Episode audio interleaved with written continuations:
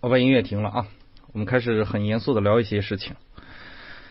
其实呢，最近没有直播打算，我也没有想在元旦前开一场，但是实在上礼拜吧，上礼拜我有一个小群，这个群里是嗯一堆就是算算是非常非常捧我的人吧，然后他们聊起来啊，几个伙伴聊起来说，开号又时间长不听你讲了，聊不出来再讲一场吧。我就琢磨琢磨，当然也发红包了，我就琢磨琢磨讲什么呢？其实最近我自己啊，用我自己的状态来说的话，我最近可能处于一种学习非常不硬的这种状态，就是特别不爽。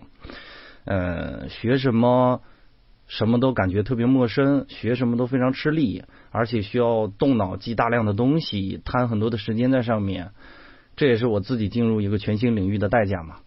然后我就。决定啊，也是满足一下这些伙伴的想法。我决定把我最近学习的一些体会呀，包括我自己嗯学习的一些方法，把这些东西粘合起来，给大家做这么一期。学习从来不是一件简单的事情哈，因为这两年吧，人都是这样，人都是走过一段时间之后，回过头来看自己之前的这段时间，不觉得有什么。但是你如果正在处于这段时间以内的人呢，多少都有点不爽。我这几天的心情也非常差，再加上我自己养了一个猫嘛，还需要花一些时间去照顾它，于是可能会有些不耐烦。最近精神状态、压力呀，各方面都挺大的。再加上又要到二零一七年了，虽然我二零一六年的任务现在基本已经完成了哈，但是二零一七年要开始了，又要进入全新的一个任务环节了，所以多少是有些压力的。所以呢，今晚呢，基本给大家分享都是我最近的心得以及经历。啊，首先要说明一点，就是这个呢不能作为一个考试的方法。假如你正在学习上学啊，假如你正在上学，你用我这套方法不好使。你如果是学文的，你就去去背去记；你如果是学理的呢，你就要去理解那些公式啊，理解那些方法呀，理解每一个学科的那种深层次的它的内在的一些原理，要从这个角度去入手啊，不要去通过我这种方法去做。嗯，所以呢，我们可能是一个，我是一个社会人吧，啊，在社会上混的这么一个人，嗯，一个社会人把自己学习的经历以及学习的这种心路给大家分享出来的这么一个内容，今天哈，嗯，我们先在讲这个学习从来不是一件简单的事情之前呢，我们先给大家简单的代入一下，因为我现在说学习，大家可能直觉上都认为是考试啊，直觉上都认为是一种。呃，就是看书啊、读书啊、学技能啊这些东西，其实学习并不是这么简单的哈。我们先来看几个生活中学习无效的例子。第一个就是学错了。什么叫学错了哈？嗯，就是你一开始在学习这门技术也好，学习这门学科也好，你对这门学科本身理解出错了。我有很多的听众啊，我有很多听官在跟我聊起来的时候说。啊，原来这个博弈论呢，本身不是教你怎么样使诈的哈，原来是这样啊，那我当初就不应该学它，是不是？其实也不是哈，你不能说站在一个因为学错了就放弃的这种角度。我们认识一个东西的时候，往往不可能一上来就把它认识的很清楚，我们是需要一个过程的，去熟悉它，去理解它，不是说是为了干嘛而去学习。我们先把这个事情放在这儿，一会儿我还要去解释。学习是为干嘛啊？第二种情况呢，比较普遍就是学歪了。比如我在刚上大学的时候，我有一个同寝室的一个哥们儿啊，我们私交是非常好的。嗯，但是啊，他有一点我是一直记在心里，这一点我是非常不爽的，就是因为他大学刚来的时候，他就在一直说一句话，他说：“会计嘛，我们都是学会计专业的啊，会计嘛，不就是帮老板做假账吗？”他说了这么一句话。但是我很负责任的跟大家说啊，包括我也查了一些资料，嗯，我上大学四年没有去研究这个专业名词，什么是会计？你们各位可能学的各行各业都有，有学物流的，有学嗯国际贸易的，甚至可能有的伙伴学的一些专业性比较强的，比如说什么乐器啊，比如说什么嗯导演呐，这种专业性非常强的。那么你在学习这些东西之前，有没有认真的考虑过这些职位它的定义是什么呢？我估计八成啊，不要八成了，九成、十成的人都没有考虑。就即使我现在问啊，于哥也是那个，于哥是学医的，医生是什么呀？医生是做什么的？难道就是看病吗？如果你这么一去想的话，你就会发现，其实你对你自己的技能一点都不了解。做一个小科普哈，会计是什么？会计不是做假账的啊，会计是以货币为主要计量单位。运用专门的方法啊，就是所谓的会计的记账方法呀、核算方法呀这些的哈，核算和监督一个单位的经济活动的一种经济管理工作。大概所有人一听这个就懵是吧？包括我自己啊，我今天在做这个直播的这个大纲的时候，我看到这个定义我也懵。我没想过会计是干这个的啊，它是一个管理型的工作。但是，一般情况下，很多人不会意识到这一点的。很多人都是直接就啊，我去学，凭自己的感觉，甚至四年花四年，甚至有的专业是五年，花四年五年的时间，也都没有研究过它具体的这么一个概念，这一点是非常可怕的啊！我希望各位要注意一下，就是学歪了，别大学四年毕业以后还告诉我会计是做假账的，那就大错特错了，因为我所认识的优秀的会计基本都没有做假账的。而往往那种我们直观上理解的这个工作就是干这个的，那么他一定是落于比较俗或者比较低级的一些工作。什么情况下你会做假账呢？你很可能学艺不精，最后混到一个三流企业里，三流企业老板的经营状况很差，但是他又没有办法，所以呢，他就会逼迫你，呃，在税务上捣捣鬼，对吧？在财务报表上捣捣鬼，也就干干这些事情，这样就会让你的工作直接落了下沉。你只有深刻的理解了它的内容之后，你才有可能在这一行干得非常好。所以呢，我提醒大家，不管你是学错了还是学歪了，在学之前，先对这个学科或者这个你想要学的内容，要进行一个深入的定义化的了解。当你理解了它的定义之后呢，你就不太会出现这种情况了哈。第三呢，就是学少了啊，学少了这个我深有体会。嗯，我在刚开始学。我最近不是在学股票交易嘛？在刚开始学的时候，因为我大学的时候或多或少也接触过关于金融方面的一些内容，最终导致的结果就是，我在这个刚进入股票这个领域的时候，感觉自己都懂。哎呦，这个也懂，那个也懂，我好厉害呀！我一下就能把这个概念弄通，把那个概念弄通，因为我之前也学了一些半吊子的技术嘛，对吧？这些半吊子的概念拿过来之后一用，感觉自己很有成就感。但是这个。这个时候你一定要注意一点，当你对一个学科理解越深刻啊，你就会发现你知道的越少。往往你感觉你越少的时候，哎，你感觉你知道的越多的时候，你恰恰这个时候知道的越少。这也给大家做一个提醒，就是我们现在有一种学习方法叫碎片化学习。我不知道各位有没有这样的经历，就是每天在微信里啊，或许或许有很多学习的群，大概给你学一点东西。嗯，没事的时候，你看谁的朋友圈，或者看谁的微博，你总能看到一些知识。这些知识都是碎片化的东西。然后你把这个碎片化东西拿过来之后，他们因为想要让你们去学，所以他们会把这个内容设计的让你有成就感。你会知道很多东西，但是并不代并不代表你把这个东西就学会了。很多人就因在这种碎片化学习的状态下，逐渐的变成一个碎人。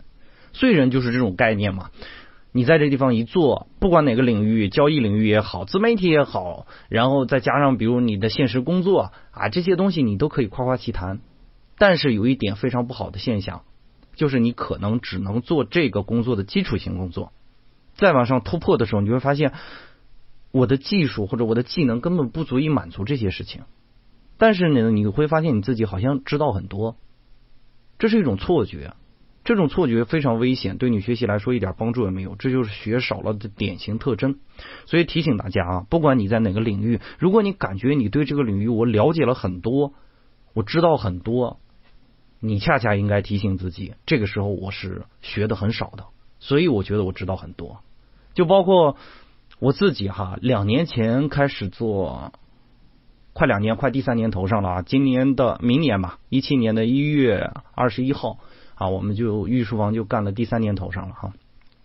包括我做我这个播客呢，一开始做播客的时候，感觉我自己每天都在会，每天都在懂，因为我要学东西太多了嘛，对吧？这个东西拿起来之后，我迅速的把它学会了，我就发现哦，原来这个地方我还可以再突破哈啊！我知道的很多，我很懂这个。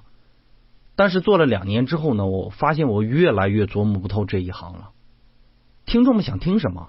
我到底是应该在内容的系统方面做下功夫，还是内容的吸引人方面下功夫？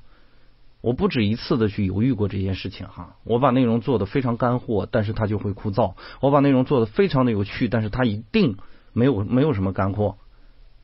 所以你会在听众的多少？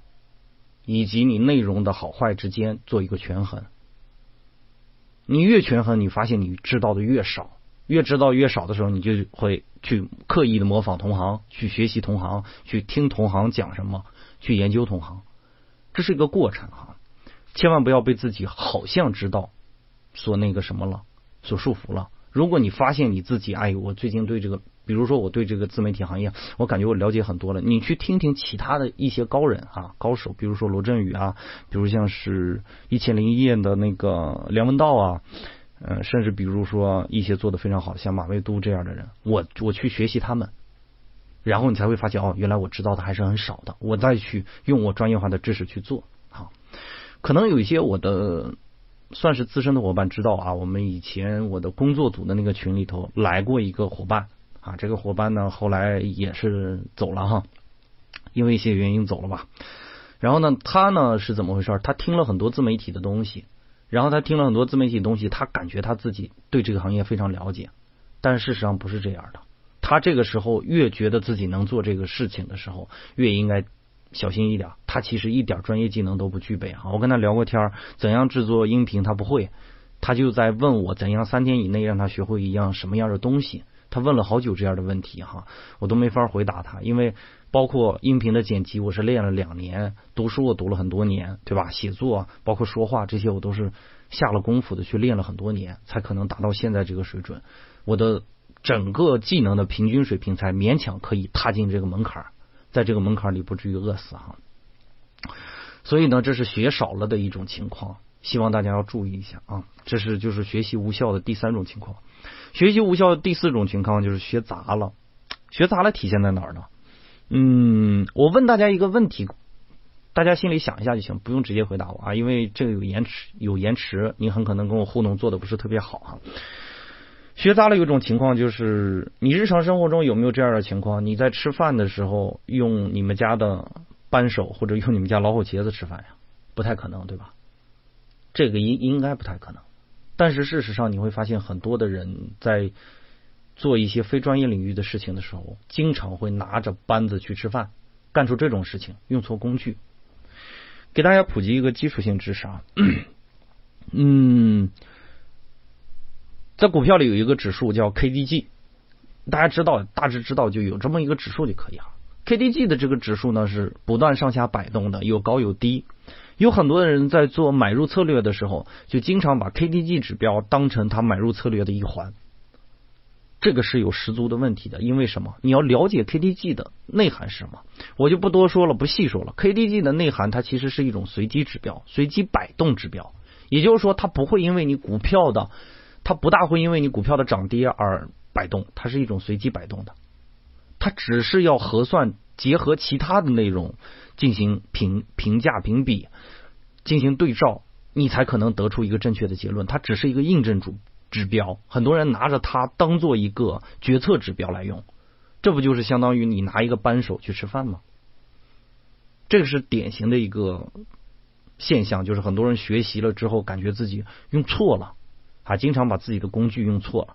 再比如啊，我说一个大家比较关注的东西，就是。开号，如果你是开号艺术王一直以来的这么一个听众的话，你可能会意识到我的博弈论受众群体或者喜欢我博弈论博弈论的人很多。但是呢，实际上我敢说很多人都用错的，因为很多人都会跟我说，说我博弈论啊，我听你博弈论了，我怎样解决一下同事和我之间的关系呢？我是解决不了，因为什么呢？博弈论是经济学，经济学是描述现象的，它不是教你技能的，对吧？没有教你技能，你怎么可能用它去解决一些事情呢？我只是用它来提供一种思路，提供你更清楚的看懂这个事情的这么一个思路。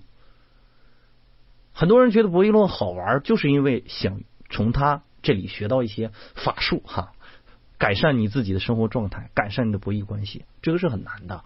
因为什么东西才能改善你的博弈关系呢？往往是我提到这个模型的一个呃条件，比如这个模型需要哪些条件？这个条件里的东西，在经过深入的抽象之后，它才可能变成你的方法。这还能结合我们之前说过的一些事情哈，就是道法术器嘛，对吧？你老是把道的东西拿过来放在法里用，这就会出问题。所以有些东西你在学习的时候呢，一定要注意。不要出现学杂了，然后用错工具的情况。什么东西就是什么东西，尊重规律，尊重这个学科本身给你设定好的一些知识啊，一些工具。你只有把这些工具熟悉了之后，你知道了它深入的原理之后，你才可以创造工具。如果你一上来就想搞创造的话，这个是很难的哈。嗯，所以我说了这么多，也说了四种情况，就是学习无效的这种四种情况：学错了、学歪了啊，学少了、学杂了。当你意识到这四种情况之后，你肯定会想到一个问题，就是那你学习到底为啥嘞？既然看到你说学习这么多危害哈，潜在的危害，你自己都根本没有意识到的危害，那学习为啥嘞？其实这个道理很简单啊，学习有基本两个途径，但是这两个途径都不是直接达到的。第一种，大家普遍认为学习有学习有用的东西，体现在哪？体现他想解决问题。我有一个挺好的一个朋友，他现在在云南，然后他在云南之后呢，呃，也算是出去想闯一闯，然后想去了解一下更多的关于他专业方面的一些内容。后来有一天呢，他就给我发微信，他给我发微信说：“开浩啊，能不能帮我忙？”我说：“什么忙？”他说：“你给我推荐两本书吧。”其实他呢，不是严格意义上不是我的听众啊，我们是现实里的一个朋友啊。然后他就让我给他推荐两本书，我说你想看什么类型的书？他说我现在发现我卖货呀，老是看不清楚这个，嗯，顾客心里想什么，顾客是不是想买，我把握不住这些细节。然后他说，嗯，看后你能不能推荐我两本书？这两本书能够解决我现在的问题。让我一下就能看穿，就是对方的这个行为举止，以及他的喜欢和倾向，还有就是，比如在讲价的时候，我怎样能拿到一个更低的、更低的筹码啊？就是能拿到一个更高的筹码啊？他是卖货嘛，对吧？怎样才能卖出一个更高的筹码啊？后来我给他的答案，我说等你回来之后，咱俩吃饭的时候细谈嘛。如果有两本书可以解决这个问题。因为我当时也没说这种话。如果有两两本书可以解决你这个问题，那么世界上所有的人都应该理论上去解决这个问题才对，而不是有很多人依然解读不了微表情，依然解读不了听众的喜好倾向，依然解决不了就是所谓的对方的心理到底是怎么样的？什么样的人才可能去做到他所描述的，一下就能看穿对方的心理倾向呢？是常年阅读心理学著作。常年做心理学实践的人，这两点都具备才可能去解决的。也就是说，读书读几本书不可能解决这个问题，往往是需要一个体系化的东西，以及不断的实践，不断的把这些东西拿过来用，不断的去跟人打交道，不断的做心理分析，对吧？用各种工具去做心理分析，你才有可能理解这些呀。那么我们第一个学习到底为什么的悖论啊出现了啊，这个悖论也不算是悖论吧，就是一个非常让人想想挺有意思的一件事情。就首先学习是不解决问题的，但是想解决问题还只能通过学习，这是一个量的问题，对吧？别把这个量的问题忽略了。不是我今天一念之差，我今天拿起一本书，晚上睡觉之前翻了一下，这个内容就能解决你现在的问题，不一定。它有可能是解决你十年后某个时间点的问题，有可能解决的跟这件事情一点关系都没有的问题。这个存在一个巧合性，也存在一个概率。我们为什么读书，就是把这种解决问题的概率不断的放大，让自己有可能，有可能在解决什么什么样的问题。所以你为什么要读那么多书呢？难道就是为了爽吗？当然，我承认啊，我读书是为了爽。除了为了爽以外，那想解决问题，就只能不断的去读，一点一点增加它的概率。但是这个概率增加速度非常慢，这一点大家意识一下啊。第二呢，有人跟我说说读书啊，其实就是我平复自己内心的一种方法嘛。我内心非常悸动啊，所以要读书。这个显然是有一些误区的啊。我们如果想平复心情，可以去听歌，可以去做任何你爱做的事情。为什么非要看书呢？读书不是一件必须的事情啊，读书学习这些都不是一件必须的事情。很多人都在夸大它的作用。我们学习迄今为止证明最有效的学习方法，就是你基因里自带的那些东西不断实践，这是最有效的。所有的学习都是反人性的，一点也不夸张的说啊，你去学那本跟你屁关系没有三千年、两千年以前的历史。对吧？你去学那些跟你屁关系都没有的，生活里都用不着的物理定理，对吧？你去学那些数学，那些你这辈子买鸡蛋都不可能用到根号二的东西，你为什么要学这些呢？它是在挑战你的人性啊！它根本不是简简单单的去解决一些问题这么简单，它实际上是通过挑战你的人性，不断学习，从而让你成为一个更好的人。它是这么一个作用。所以别把它想的太简单了，不是我学了就会了，就懂了就会用了，这完全是不同的几个概念啊。我呢，为什么学习啊？谈到这个为什么学习这个问题，我个人从我个人角度去理解吧，因为这个问题太主观了，不好我给你下个定义，你也不好拿我定义去用，所以呢，我只是谈谈我的感受啊，以下不作为你们参考的一个标准，大家听一听就得了啊。我个人是这样想的，因为我这个人很容易无聊。我很容易陷入无聊的状态，就是比如啊，我前前几天吧，前几天我可能有有有几个伙伴也知道，我突然之间感觉到莫名其妙的无聊感就袭来，然后我去上网下了很多游戏啊，上网的时候下了很多游戏，单机游戏，我很喜欢玩各种单机游戏。可是每当每一个单机游戏打开之后，我就再也没有小时候玩单机游戏那么开心了。我是很喜欢玩单机游戏的，很喜欢，比如玩一个 RPG 类的游戏，把一个小人物最后玩到一个大英雄，我就觉得很有一种成就感嘛。因为它这个机制设计的本来就是让我满足成就感，让我摆脱这种无聊的嘛。但是我突然发现没法摆脱，我突然发现这个东西满足不了我了。原因是因为我看了一些书之后，书里给我带来的一些阅读，然后知道，然后思考，然后提炼，这个过程其实很美好的。这个过程很辛苦，也很美好。当你这些东西都完成了之后，它变成你身体的一部分之后，你就不会再满足于一些低级的快感。我听过一句话哈，就是无聊是因为内心乏善可陈。但是内心啊，我们的内心也好，我们的这个我们自己的认知也好，其实是一个水池子一样的东西。什么意思呢？这个水池子有两头，一头进一头出。如果你只让它出，你不让它进的话，它总有干涸的一天。如果你一直让它进，不让它出的话，那么它肯定会溢出来。所以，最好的水池子或者最好的这种小湖湖泊，最好是有上游也有下游的。你要有水进来，也要有出去的地方。我们的心理内心也是一样的呀。问渠哪得清如许？唯有源头活水来嘛，对吧？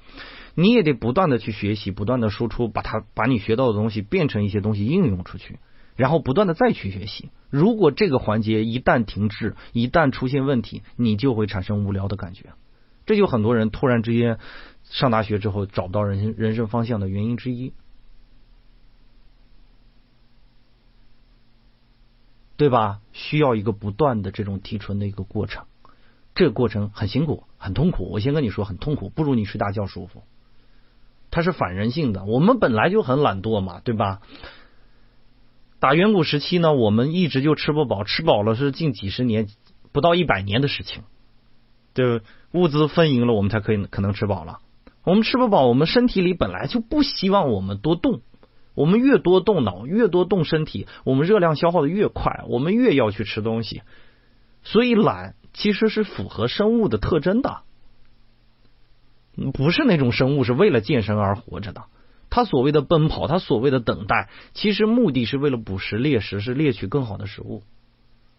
所以我们懒是天生的呀，我们也是生物嘛，对吧？我们懒是天生的，我们躲在一个穴居嘛，穴居洞，我们现在很多人都宅嘛，对吧？老喜欢躲在一个呃四周封闭的地方。为什么会有这样的情节呢？因为我们远古时期就是这样啊。我们不需要再去必须去工作的时候，这个社会越来发展越好了。我们不需要必须去工作的时候，懒就成了我们最大的主题了。所有的发明都是为了让我们懒的，几乎所有的发明啊，不能说有些发明啊，几乎所有的发明都是为了让我们懒的。我们要克服这个懒很难的，这一点大家要一定要清楚哈。所以呢，其实学习说到底了，说到根儿上。它的本质是什么呢？本质就是你懒惰或者你人性化的东西和你的好奇之间的这个比较。如果好奇心越大的人越倾向于学习，如果越懒惰的人越倾向于不学习，因为这个东西不是必须的，对吧？我听过一句特别有意思的话，说旅游啊，旅游就是在自己待腻的地方，从自己待腻的地方出去，去别人待腻的地方转转，这就叫旅游。学习也是一样，学习就是自己熟悉的领域。在自从自己学熟悉的领域出来，到一些别人熟悉的领域去待一待。人都一辈子嘛，对吧？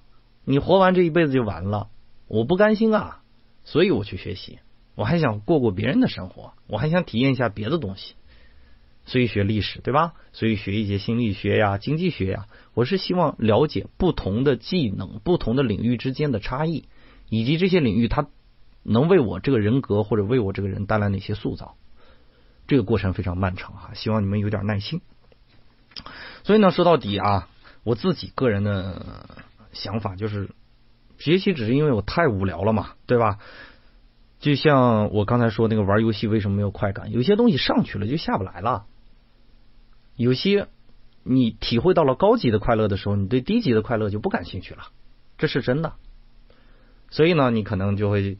逐渐的爱上去读书，是因为可能之前我玩的确实挺疯的，所以呢，有一些人需要有一个时间去放空自己，花大学的时间去虚度年华，去谈一段很失败的恋爱，这都是人生必须经历的。当你经历了这些事情之后，你再回过头来，你真正的能理解到，哎，我是需要什么事情的，这是一个过程啊。但是呢，话说到这儿，它只是解决我无聊吗？不是。它会为我带来两个附附附附带的两个结果。第一个结果呢，就是平均值的提高。嗯，我说一下平均值吧。什么叫平均值？啊，就是嗯，丹尼尔卡尼曼吧。我之前讲那个《思考快与慢》的作者啊，丹尼尔卡尼曼他曾经观察到这样一个现象，就是很多的飞行员在被教练表扬了之后，他就会表现的更差。在被教练批评了之后，他又会表现的更好。我们按理说是被表扬了之后，他应该变得更好；被批评了之后，他应该变得更差才对。这是两个极端的一个循环的过程。但是丹尼尔卡尼曼发现一个问题，就是根据他这个观测之后，他观测到这个现象之后，他发现一个问题：批评和表扬在一定程度上并不会让一件事情变好或者变坏。什么意思呢？他发现我们的水平，比如你打篮球，你投三分球，你投投的命命中率假设是百分之五十啊，百分之五十，投两颗球就一颗球中。你的命中率真的是恒定的百分之五十吗？错了，它应该是浮动的，是在百分之五十的上下浮动。你的平均值应该是百分之五十。你有有时候今天手气比较好，今天感觉比较状态比较佳，你昨天晚上睡得比较好。你咔百分之七十，昨天睡得不好，你变成百分之四十，你会发现你的发挥水平一直会在你的平均值上下浮动。那么我们任何事情的发挥都是这样的。由此可见，我们其实一直在读书，在学习的目的是什么？提高自己的平均值啊，对吧？我可能百分之五十一、百分之五十二，但是提高到百分之。一定程度的时候，百分之四十的情况就不存在了，因为它已经脱出了我的平均值范围了。我们只是在做这样一件事情，不是直线的去提升你的东西，而是波动的去提提升你的技能。当你意识到这一点的时候，我再来问你哈，要不要有有必要去学习呢？有要肯定是要，答案肯定是要的哈。原因是什么？因为你的平均值需要不断的锤炼去提升，尽量克服一些你自己的弱点，尽量发挥你一些优点啊。然后呢，嗯，还有第二个附加的内容，就是读书带来的附加的内容，就是偶然解决问题，经常提供方法。读书会给你提供一系列系统的方法，非常系统啊，能把你这个技能打造的非常框架，让你意识到哪些事情你能做，哪些事你做不了。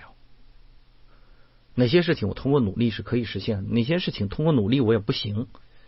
你要有这方面的认知。他是总是在给你提供系统的方法的。同时呢，偶然的情况下才能解决你的问题，因为我们生活的问题太多了，对吧？你要非要把它归结起来的话，那只能哲学这三个究极问题了。我们从哪儿来？我们要到哪儿去？对吧？我们是谁？就三个问题了。你会发现特别虚无了，对吧？而我们现实生活的时候，你一定要稍微实际一点。实际的问题是相当多的，相当复杂的。比如我是谁这个问题，就可以繁衍出无数个问题来。比如我是谁，可以繁衍出来我未来要做什么，我过去做的对不对，我现在做的好不好？每一个问题都可以去套在你身上，去不断的往下延伸。这就是学哲学的一些好处啊。偶尔去偶然去解决一些问题，经常提供方法。但是所有的问题，他们之间有没有？相通的地方呢，一定是有的，这点我是坚信的哈。呃，这一部分的内容说完了之后，我们今天要花最大篇幅啊。我们之前第一部分是给大家说了学习无效的几种类型，第二部分是说了学习到底为什么啊，第三部分是学习我个人对学习的一个体会，第四个部分我们要真正上升到一些方法论的层面。呃，这个部分我给定义为学习的基本策略技巧。因为我自己最近也在接触一个全新的领域，你做电台也好，你做自媒体也好，这个内容你一定是非常主观的。但是我这次选了一个非常非常客观的，就是你电台做的好了，是因为你努力到位了；你电台做的不好了，是因为你努力不到位。这个主观成分非常大。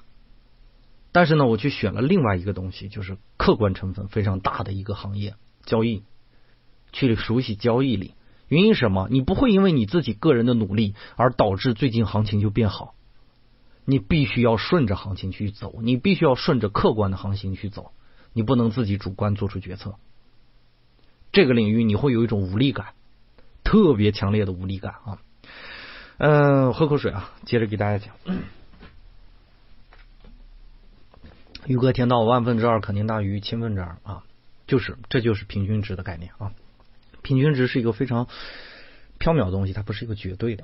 我们千万记住，我们生活中可能很多时候你见到的是绝对的数字，三就是三，四就是四。但是很多时候你见到的是几比几，对吧？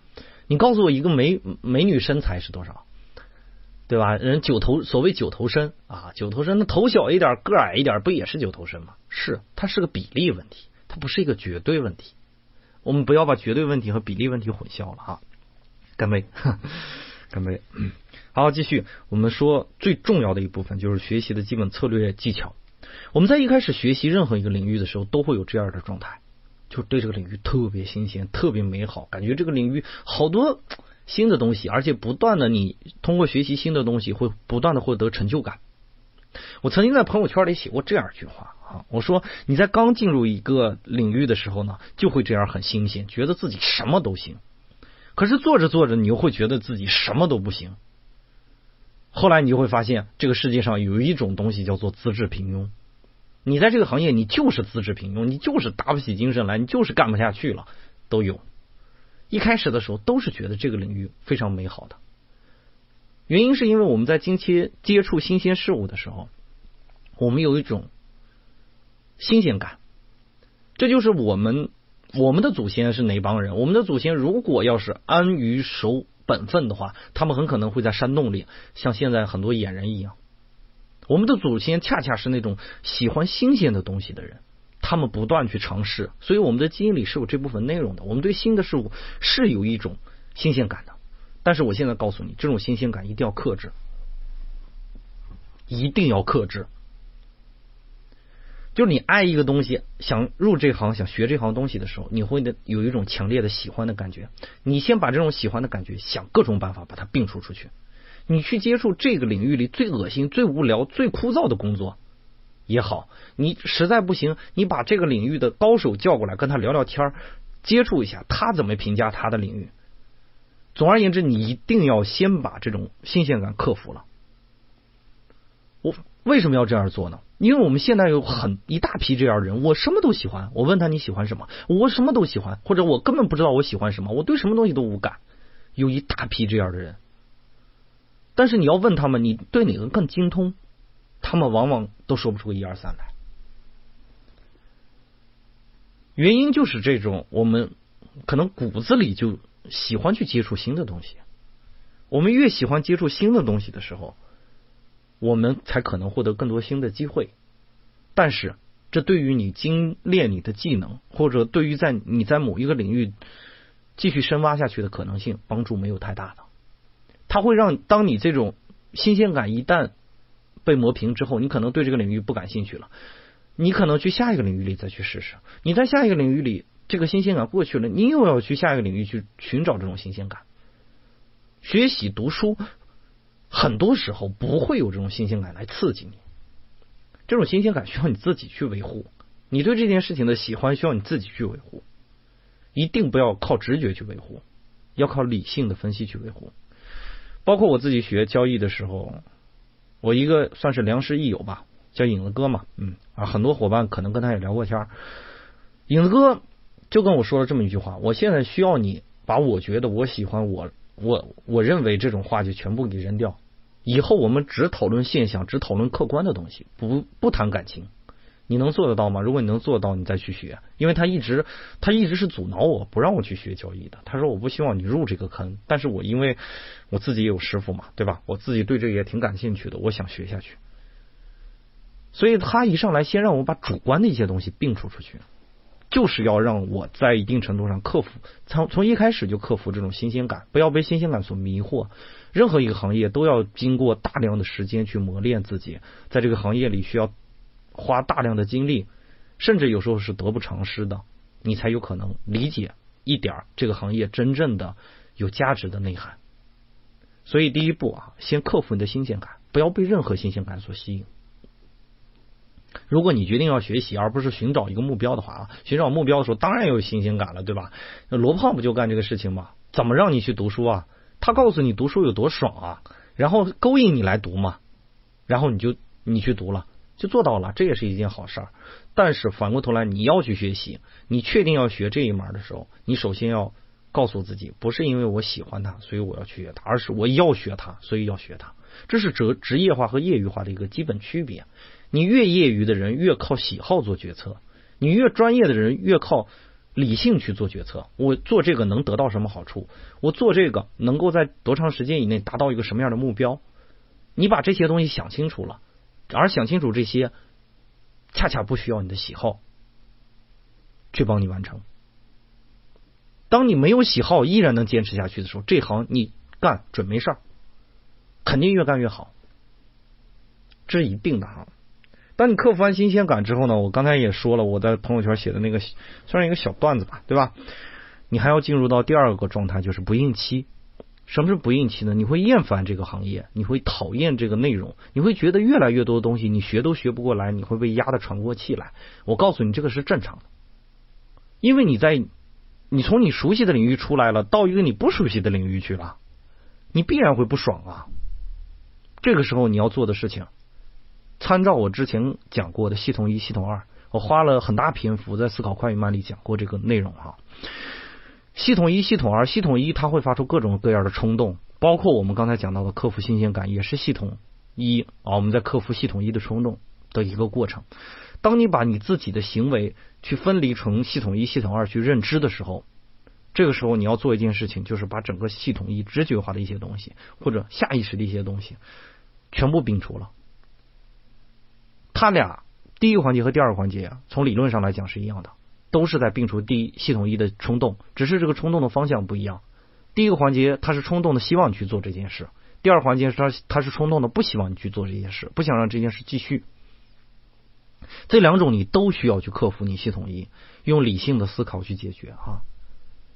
当你出现有疲惫不耐的时候，你通常要告诉自己啊，就是很多人说嘛，我快累死了啊，我快烦死了，我快被虐死了。你要死了吗？如果你要不要死，下一秒如果你不死，你就不要说你要你快死了，而是咬着牙睁着眼睛继续往前走。谁都不爽，就跑步跑到一定程度的时候，你会发现你的肌肉疲劳；读书读到一定时候，你会发现你的大脑混乱，眼睛难受，这都是很正常的。如果你这个都克服不了，这个行业你干不了。任何一个行业都需要特别大的代价。我建议啊，各位在接触一个行业或者接触一个学问的时候，先去了解一下这个行业这个学问里人都有哪些职业病，去理解一下为什么会有这些职业病。然后想方设法的让自己努力的身体在能承受的基础上去体验这种职业病啊！我不是说你们必须患有这种职业病啊，而是去体验这种职业病。如果你能感经受得了这种，你还能克服得了自己最初对他的新鲜，你可以入这行了啊！开始进入到最后一个环节啊，最后也是最重要的一个环节，就是归纳总结。很多人跟我提过说，开号。你讲博弈论也好，你讲那么多书也好，你能不能帮我做一个归纳？我自己的人生，我现在我搞不定了，我总觉得我在我的弱点上吃亏，我在我优点上占便宜，我占的便宜呢还不足以弥补我吃的亏，怎么办呀？我怎么做才能取长补短？我先跟你说，取长补短是一个宏观的角度的问题，这要回归到我们之前有说，你学习学杂了的情况，取长补短不会在微观操作上帮助到你任何，短就是短，长就是长。对吧？你不可能，你速度快，你必然会伴随的力量大，因为你速度快，速度也是肌肉决定的呀，对吧？你速度快，力量大，不能说我舍弃了所有的力量去追求速度，不可能。在微观的环境下，你在做学习的时候，哪个领域不行，你就去补哪个领域嘛。你为什么要拿其他的内容去补充它呢？不是，而是要把这个领域变强。所以取长补短这种方式不可。行，必须要不断的进行归纳总结，发现自己哪里不足，哪里过多了，哪里过少了，不断的去提升自己的综合水平，理解我意思吧？所以呢，别相信取长补短，取长补短是一种宏观的方法，不是微观的操作啊。说了这么多啊，我说了大概有四十多分钟了。说了这么多呢，其实我们今天是想说说清楚啊，学习本来不是一件很简单的事情。嗯，想好了再去干，不要听开号讲的热闹，或者不要听开号艺术房啊。我我去年做了一万，今年做了一万啊，的任务都完成了啊，明年再做一万吧，好不好？嗯，我们没什么大志向啊，一点一点往前走。我听过一个很有趣的一个论调，是就是也是影子哥跟我说的吧。他最近因为知道我挺多的，所以我受他影响挺严重的。他跟我说，我们经常在碎片化的环境里去学习，学到的很多，知道知道了很多。就像我们刚才提到的那种情况，你其实是学到了很少，但是你感觉你自己知道了很多。在知道很多的这种情况下呢，会诞生一批人，这部分人是碎人，他们很健谈，他们很懂各种行业。但事实上，你让他们去做一件事情的时候，很难坚持。碎人和专业化的区别就是，碎人在什么领域都感觉自己如鱼得水，专业化的人只会在自己的领域如鱼得水。碎人遇到专业人的时候，一般情况下是，专业领域都会被专业的人一棒子打死，你甚至都进入不了第二个环节，都不会进行什么切磋探讨，一眼就看透你。很多的人跟我说：“卡我现在做，呃。”因为我我生活也有工作，我我又有什么什么什么爱好，我现在又想做播客，你做不好。做播客就是做播客，你就得踏踏实实懂得 A U 怎么做，懂得怎么去说话，懂得看很多的书，去研究很多的东西，去补充到你的节目中去。这没有捷径，对吧？你之所以对他感兴趣，你有一个播音梦，是因为你看到那个光辉，你是一个碎人。碎人在专业的人面前真的是一文不值的，要警惕这个问题啊！所以我就把他这种理论呢归纳了一下，我跟我叫他碎人理论啊，虽然不是一个科学的理论，只是一个我们主观认识到的一个现象，然后把这个现象提炼出来的一种普遍性的解释。但是我依然把它当成一个理论来提醒自己，不要做一个碎人。我对任何一门内容，我现在越来越不倾向于去看一点儿给你们讲一点儿了，而是把这个内容看清楚了再给你们讲。哪些重要的内容，哪些地方需要注意，哪些地方需要忽略，都跟你们提一下。所以呢，最近停滞了很长时间没有更新节目哈，各位多多包涵，是因为我自己是在进入一个全新整理的时间，我大概两年吧，也不能说笔耕不辍，而是一直坚持在做。我需要一个时间去沉淀一下自己，我需要很多的时间去沉淀自己。具体怎么沉淀，我可能会在其他的领域去体会。在一边学交易的情况下，一边总结我自己之前做做过的一些内容，包括写过的一些文字，做过的一些节目，然后我再去提纯，再去调整。嗯，我现在也在主动找我自己的位置，现在是属于整理期啊，就是归纳总结的这个时期嘛，需要发现自己有哪些好的，哪些不好的，什么地方需要调整，什么地方需要发扬啊。这基本就是今天我们要讲的这么一个简单的。内容吧，呃，关于学习的方法呢，如果各位感兴趣的话，可以在群里或者在微信里，呃，QQ 群、微信群还有个人微信，你们随时找我聊一下。如果我有时间的话，我会跟你们去探讨这个问题。嗯，千万要警惕啊，不要让知道了蒙蔽了你，而是你会用还是不会用，能用还是不能用，该怎么用，把这些问题想清楚，这是很关键的啊。哎呀，胡子三叔说的很对啊！交叉学科的知识有益于你理解与深入新的领域，也有可能去解决你之前理解的领域里解决不了的问题。就我现在就是，至少心态上，我自从做了交易之后，对开号与书房心态上不像以前那么激进了。以前啊，很在意有多少人听，很在意有多少人不听，有很多有谁烦了，或者有谁今天说两句不好听的，我就会心情很不爽。但是当我接触了一个非常客观的这么一个领域的时候，突然意识到自己好像不那么不那么在意这些事情了哈。再说最后一点吧，说最后一点那个内容啊，就是 我那个什么一开始的时候跟大家许了一个事情啊，就是我自己对于什么节日也好啊，今天因为因为明天就是元旦嘛。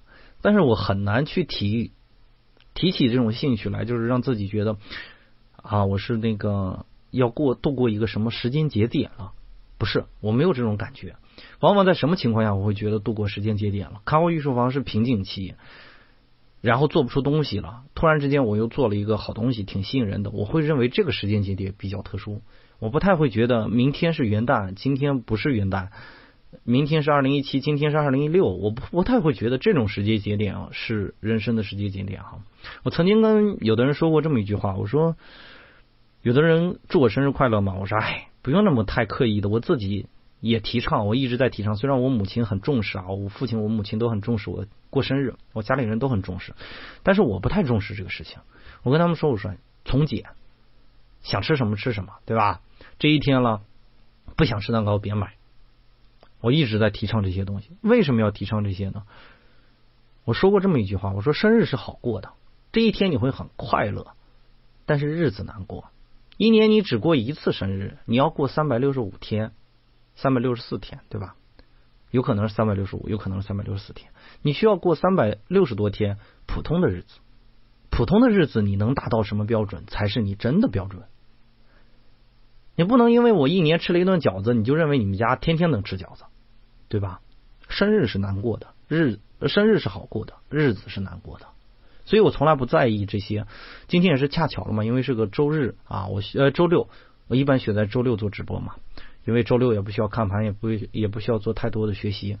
呃，今天最主要的任务就是陪猫玩，收拾屋子，陪大家聊聊天儿看看我这一周做了些什么，做个简单的归纳总结。所以呢，会在这一天，不是什么跨年啊。很多人跟我说跨年，这点说到跨年，我能说死啊。我妈今天还说了，不要说不吉利的话。哎，其实干这行干的时间久了，就知道了，有些话不是吉利不吉利的事情啊，不在乎了也，没什么在乎的啊。所以你现在来看呢，我们好像并不太在意那个事情，但是要尊重一下世俗嘛。所以也跟大家说一声啊，祝大家新年快乐！明天要跨年了，我们下次直播的话，应该是一年后，哈，就是一七年了，对吧？在明年才能见到，所以呢，也泛泛酸嘛啊，嗯，明天就二零一七年了，我们二零一七年再见哈，嗯，所以就是新年也好，它真的是我们定义的时间，它不是自然时间。理解我意思吧？是我们定义的。如果我们非要把我们定义的当成一种重要的东西，那不就是提倡主观了吗？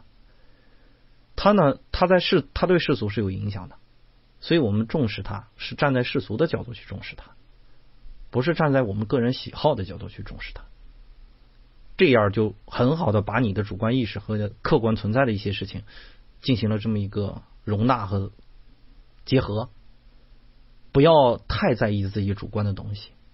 而是去分析一下客观的东西，啊，就是一般过生日的那一天，我都心情非常不爽，因为我知道，因为你读，你既然读了一些书，你就知道女性的分娩是很痛苦的，你有什么权利去开心的这一天，对吧？你母亲经历了这个世界上有一半人，至少一半人经历不了的一种时间，呃，经历不了的一种体验，这个体验不是什么美好的体验，你没必要去太在意这个事情，对吧？所以呢，嗯，也有一种说法，把生日叫做母难日嘛，对吧？我们不能想只想到快乐，也得想到痛苦。换而言之呢，在二十八年前的我生日的那一天，我并没想降生在这个世界上，但是我降生了，伴随的我可能更多的是痛苦。我并不需要感谢他，我应该感谢的是我的家人，在我痛苦的时候，或者在我不行的时候，还拉我一把。理解我意思哈，所以，嗯，过年呢是庆祝丰收，也是期盼明年更好。这是农耕时期或者我们远古时期就遗留下来的这种风俗，我们也得重视它。但是不要把它当成你人生的经历，不要把它当成一个节点。很多人跟我说：“哎呀，今年好不容易又过完了，你凭什么说好不容易又过完了？你可见你今年多匮乏，对吧？”我更期待的是今天。如果感兴趣的伙伴可以自己做一个小总结。我去年一二零一六年我得到了什么？二零一七年我还想得到什么？做这样一个总结，往往比庆祝元旦要来的合适，对吧？至少对你人生经历是一种帮助嘛，对不对？呵呵呵好，我们今天就差不多到这儿吧，行吧？也差不多一个小时，然后。有一些伙伴有哪些想问我的或者想跟我聊的，可以再提一下啊，因为我再稍微等一等嘛，别着急了，给大家一首歌的时间，大家整理一下自己思绪，我也整理一下我的思绪，然后我们再聊一些其他的内容，好不好？